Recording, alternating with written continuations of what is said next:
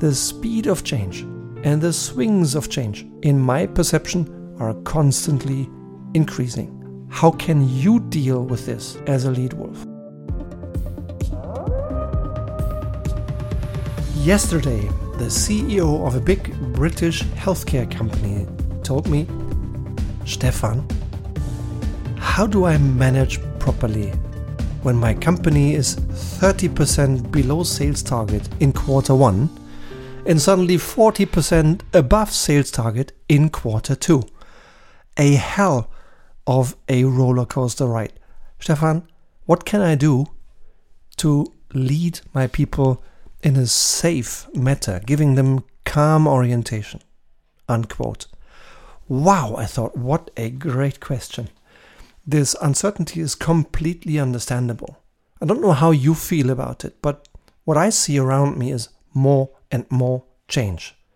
Ever faster. I think the spikes are getting steeper and more, and change just happens bigger and faster than ever before. Looking at the news from this morning from a world renowned, stunning consultancy, they shared a couple of ideas and facts also around, for instance, the airline industry that is suddenly starting to offer many, many more flights again. I can see it in my most frequent destinations that all of a sudden I don't have just one or two choices per day, but we are back to five or six choices a day. So airlines start to respond to the sudden increase in tourism growth, in the increased number of vacation bookings. But they wrestle with the question which particular routes should really be offered again and with which kind of staff. For a year, people were in redundancy short work, just temporary work. And now all of a sudden they need to be retrained, rehired, recruited. So this is not an easy task. This is by far not business as usual. And the question is how to lead safely in these uncertain times, more now than ever. But let's first take a look back at the month of June. As announced in March, we started to ask the Leitwolf question of the month, once a month, so that you get even more value. You can actively participate and share your own thoughts here in the Leitwolf community. That is doubling every year, and where in the meantime a five digit number of people is listening and exchanging with you and me. Leitwolf question of the month. Results. The Leitwolf question of the month of June was Perfection or excellence? Which standard do you live by? And here, a selection of two statements that I found particularly relevant. The first one is from a managing director of a globally operating bank who spoke to me and said, quote, Stefan, thank you for this impulse. I think wanting excellence, but being allowed to make mistakes is a good approach. Unquote. I couldn't agree more. I think this gentleman really nailed it. Yeah? Wanting excellence, but being allowed to make mistakes is to me a good way to lead an organization. And the second one, uh, a wonderful woman, a managing director of a healthcare company in Europe, wrote to me Quote, On the surface, striving for perfection is absolutely understandable, but it can be paralyzing. If staff in my organization believe they have to be perfect, it spreads more fear than self confidence. After all, I make mistakes myself. I own up to them, and sometimes I even share them openly with my staff. Unquote. I think another great inspiration. Yeah. Um, everyone knows that even if you are a CEO, if you are a C level with huge responsibility, everyone knows that no one is perfect. And the most inspiring, the most impactful opening speeches I have heard CEOs, COOs, CFOs, other C levels say when we are running good to great programs, programs that aim at improving team performance. Yeah? I have a particular moment in mind where we had 40 people up in Hamburg in 2019 for two days. And the CEO and the CFO said some striking words. They showed themselves clear, confident, positive, but also vulnerable, admitting their own their own weaknesses, their own fears, and clearly also articulating their expectations. What a powerful way. They didn't strive for perfection, they strived for excellence. And I think, like this, this woman who wrote to me, I think that's a great way to deal with this. So, two examples, two answers to the question perfection or excellence? Which standard do you live by? I hope that at least one of the two, maybe both, inspire you to think about your own standards. Your own standards of excellence. And now let's move to today's topic change, leaps in turnover, new working environments, challenges, safe leadership in uncertain times. Leitwolf Learning of the month of July 2021. Some context. For me, leadership means achieving excellent results by helping others do the right thing. So far, so good. But many leaders find it challenging to do the right thing in our ever faster changing world with disruptive change. The speed of change and the swings of change, in my perception, are constantly increasing. So, how can you deal with this as a lead wolf? Here are my three tips today for safe leadership in uncertain times. Number one, real time data. Create facts, share facts, discuss facts, rather than just opinions or gossip. One of the biggest changes I perceive is in the way we work. And it reminds me of a great article that the McKinsey company published about a month ago regarding remote work. In this study, where I think hundreds of C levels around the world were asked, these people said that before COVID, before March 2020, 99% agreed that 80 or more percent of work time is spent live in offices. Only 1% said the opposite. Now, a month ago, so 15 months later, middle of 2021, the same people said, looking forward, we expect roughly a 50 50 split. Yeah? Some people still expect the majority of work to be done in offices, but about as many expect the majority of work to be done from home.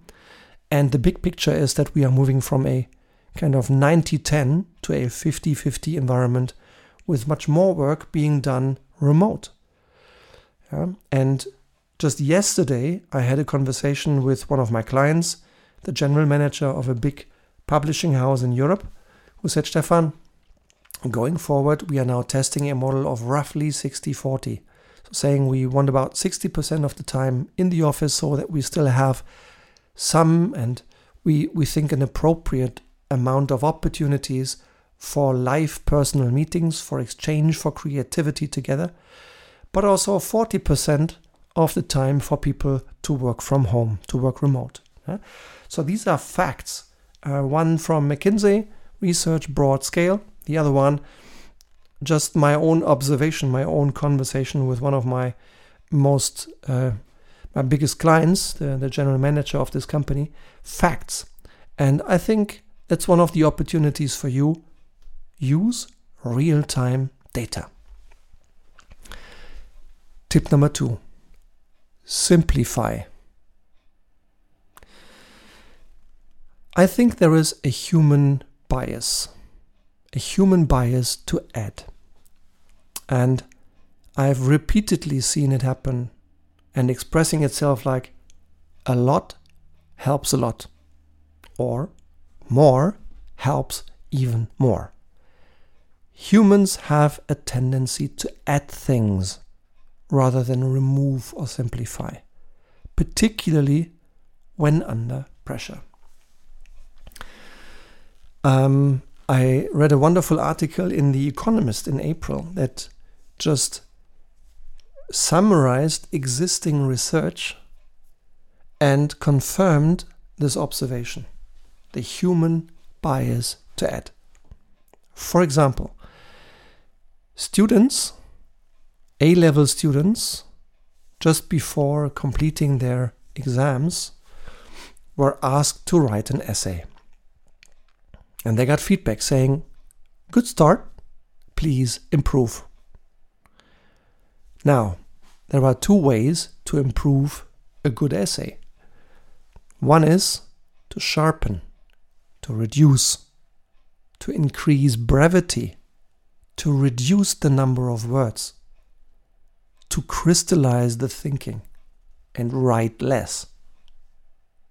The other way is to add words, to say more, to add thoughts, to be more detailed. I found it so telling that 84% of students wrote more words, while only 16% of students wrote less words. So, this is to me one good example supporting this human bias to add. And again, from my own practice as a, a leadership consultant, strategy and change consultant, reminds me of a moment when in 2018 I was working with 12 top senior leaders in a Leitwolf leadership program live. Um, N minus one people all reporting directly to the board. We had two days together. We met the night before for dinner, and I was really surprised. Surprised about the level of cynicism that I just met when listening to these people. I was really shocked how cynically they talked about their employer. Until the next morning, I understood. In the opening, in the first morning of this leadership program, I asked a few questions, including the question Now, please tell me, how many strategic priorities are you working on right now? And the strategy director of the company raised his hand and said, Stefan, 32. I said, no, no, sorry, misunderstanding. I, I, probably I didn't ask my question clearly. I'm sorry. I didn't mean your to-do list or the number of projects the company is working on. I was interested in your in the number of your strategic priorities. And he said, "Yes, Stefan. We are working on 32 strategic priorities." And then I shut up. Then I thought. And then I was sad because I suddenly started to understand why this leadership team, just below the board, was reacting so cynically. They were incredibly overloaded. They were under pressure. They needed more revenues. And apparently, they added more and more projects. No wonder that these people were so pissed. Now, three years later, this company is in much better shape. But they didn't get into better shape by adding even more. They reduced. They agreed a sharp, focused st- strategy.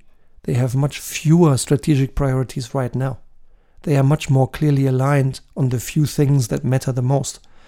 They now have a clearer strategy, clearer priorities, clearer focus, building on the top business drivers. By the way, if you are interested to learn how to simplify, how to encourage your people through good people management, through simplification, through getting to the essence, and you want to learn the six key things you need to master as a leader, then I'd like to make you aware of the new Leitwolf Academy. This is a wonderful, high quality, very practical e learning program where for one year, unlimited time, you can access my best leadership tools, my best knowledge, access to 42 short, compact learning videos, 25 audiobooks, leadership tools, tasks, concrete to dos, and learning control. Plus, six times per year, live coaching with me, with a few others from other companies, exchanging learning and answering live your biggest question on strategy, leadership, or change. And if you're interested in this program, then please look into the show notes here in this Leitwolf podcast. There should be a link linking you to the Leitwolf Academy. Alternatively, look at my website. The first part, top left, is the direct link to the Leitwolf Academy. Or drop me an email on stefan.hohmeister at gmail.com, stefan.hohmeister at gmail.com. Contact me via LinkedIn, via WhatsApp, via any channel you prefer. I'm happy to explain and answer any question you may have. And maybe if you like it, you will soon be a member of the Leitwolf Academy, and then I look forward to working directly with you for one entire year. So, tip number two for leading safely in uncertain times simplify. And tip number three spread calm. Communicate transparently and often. One of the things that you can do to give people security in uncertain times is to communicate transparently. Where do we stand? Where do we want to go? How do we get there? Why will this work? What do we know? What do we not know? What will we do? What are we not going to do? What is a priority? What is not? Why is this right? And what is the expectation of your people? Communicating this frequently and transparently gives people confidence in uncertain times. So, in summary, my top three tips for you for safe leadership in uncertain times 1. Real time data. 2. Simplify. 3. Spread calm, communicate transparently and often. By the way, if you want to establish a tailor made, impactful, strong leadership system in your company, if you want to if you want to create modern leadership in your company, if you want a model that works for you, if you want a team, your team, inspired and energized around an event that's tailor made for you, then I'd love to be in touch. Contact me via any of the channels. And maybe already very soon, you and I will be on the phone, me listening and me trying to support you in solving your biggest challenge on strategy, leadership, or change. And now, something exciting in store again for you for next month. Leitwolf question of the month. How do you lead safely in uncertain times? I hope you have enjoyed today's Leitwolf podcast. And if you want more tips and if you like the way how I share my experience with you, then please subscribe to this Leitwolf podcast every single week there is news coming this way. And I'd be delighted if you could take some time to leave me a written feedback in your podcast medium iTunes, Spotify, whatever it is. I'd really love to learn how well this podcast learns works for you, what works for you, and what I can do to further increase the value for you. So if you could take just one minute and leave me one or two sentences of written feedback, I would highly appreciate it. And if there are still relevant questions, it's more like two, more than 200 Leitwolf podcasts have been published. So there is quite some knowledge out there at your disposal already. But if there is any relevant question you have that is unanswered so far by the Leitwolf podcast, please drop me a line. Share your question with me because your question may well become the title of one of the next Leitwolf podcasts. And feel free to share your thinking with me on the Leitwolf question of the month of July. How do you lead safely in uncertain times? Maybe you'll be, will be the one shared and quoted in the next Leitwolf podcast. So many opportunities for you to engage with me and interact if you so wish. I would be very happy. For today, I say thank you very much for your time, and I already now look forward to engaging again with you here in the Leitwolf podcast. Thank you very much, and see you next time. Your Leitwolf Stefan.